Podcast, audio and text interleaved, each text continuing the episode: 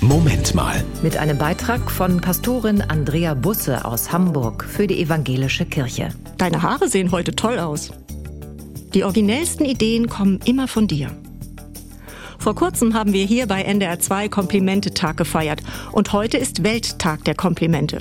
Offensichtlich kann man von Komplimenten gar nicht genug kriegen. Haben Sie heute auch schon jemanden beglückt? Glücklich gemacht damit, dass Sie etwas an ihm, an ihr gesehen haben, das Sie wertschätzen und das dann auch gesagt haben? Jeder Mensch hat das Bedürfnis nach Anerkennung und Lob. Schade eigentlich, dass wir das so selten bedienen.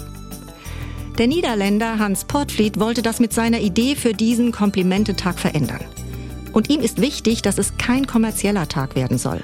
Also bitte nicht das Kompliment in ein Geschenk verpacken, sondern einfach ein paar freundliche Worte finden. Damit die auch passen, muss man sich allerdings mit dem Gegenüber beschäftigen, muss den Menschen beobachten, wahrnehmen.